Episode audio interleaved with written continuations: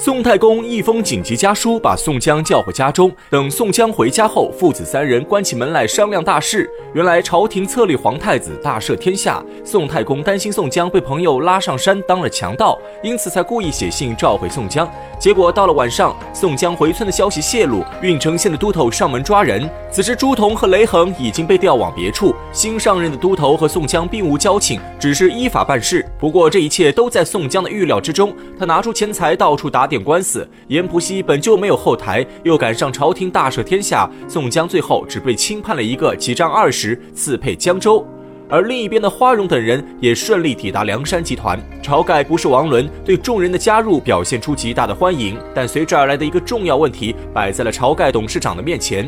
新来的小弟们水平参差不齐，有本领高强的，有浑水摸鱼的，如何评定座位名次是个难题。在欢迎宴上，晁盖正在发愁此事，耳中突然听见花荣说起一剑化解吕方二人争斗之事，这瞬间引发了晁盖的反感。他平生最讨厌那些故弄玄虚、自吹自擂之人。听见花荣把自己剑术说得神乎其神，晁盖认为花荣有点言过其实，口头上随便应付几句，心里早已将花荣拉入了黑名单。花荣是个聪明人，从晁盖的言语神色间已经猜出晁盖的心思。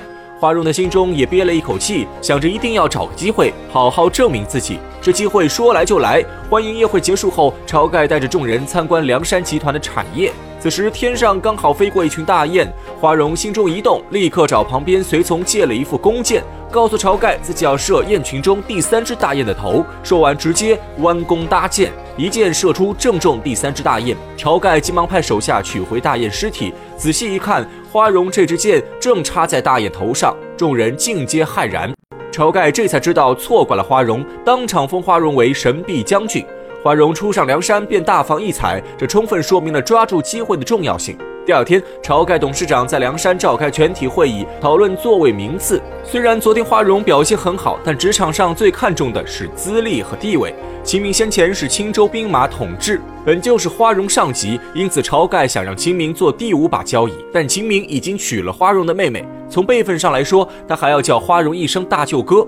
在秦明的谦让之下，花荣顺势做了第五把交椅。前四位乃是晁盖、吴用、公孙胜和林冲，秦明做了第六位，刘唐第七，黄信第八，阮家三兄弟紧随其后，剩下的便是燕顺等工具人。而黄信刚上梁山，就能排在三阮前面，归根到底还是蹭了师傅秦明的光。座位排好后，众人便热火朝天地投入到梁山集团的发展计划中。但是梁山集团虽好，只可惜是晁盖当家，在花荣等人的心中，有一人始终无法忘怀，此人便是甄大哥宋江。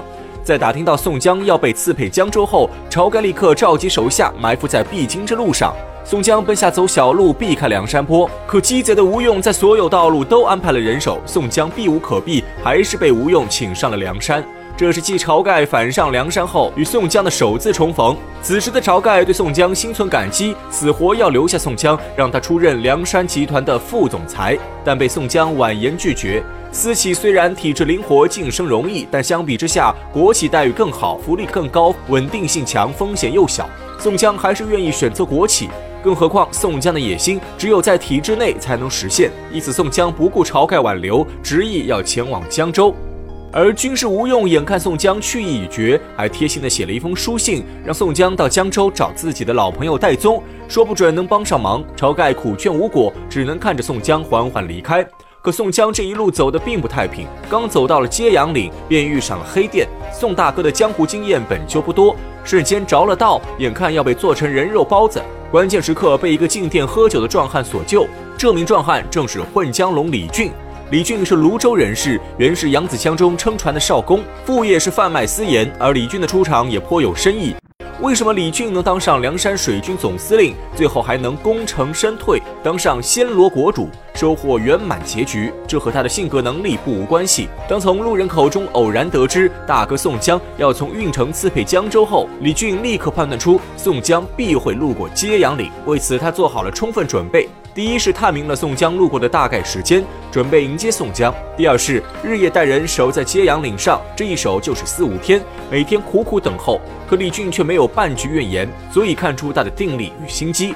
试想宋江与李俊初次见面，李俊如此诚心等候，宋江怎么可能不被感动？第三是，当听说黑店店主迷晕一名囚犯后，李俊瞬间感觉不对，直接出手救下宋江。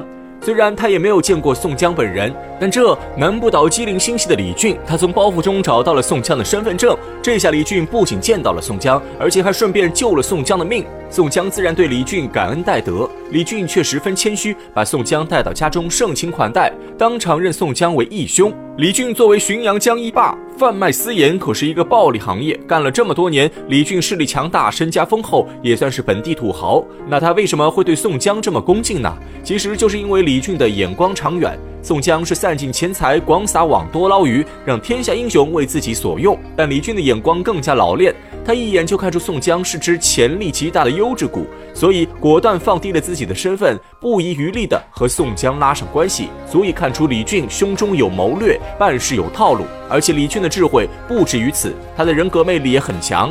手下有两个小弟，一个叫出动焦同威，一个叫翻江甚同猛。这二人本是在浔阳江上贩卖私盐，后来被李俊收服，从此鞍前马后，任劳任怨。而开黑店的店主则是催命判官李立。李立为人心狠手辣，孙二娘开店好歹有三种人不杀的规矩，可李立却毫无底线，见人就杀，比狮子坡酒店更加黑暗。也怪不得会生意惨淡。李立在揭阳岭上开黑店，李俊在扬子江上卖私盐。二人虽然一上一下称霸揭阳岭，但李立见了李俊也要恭恭敬敬喊一声大哥。可以说，李俊是梁山上唯一带这么多小弟入伙的。在管理能力上，李俊丝毫不逊色于宋江，但在战略眼光上，李俊却要强出宋江许多。李俊是梁山上结局最完美的好汉之一，也是最被人低估的一位。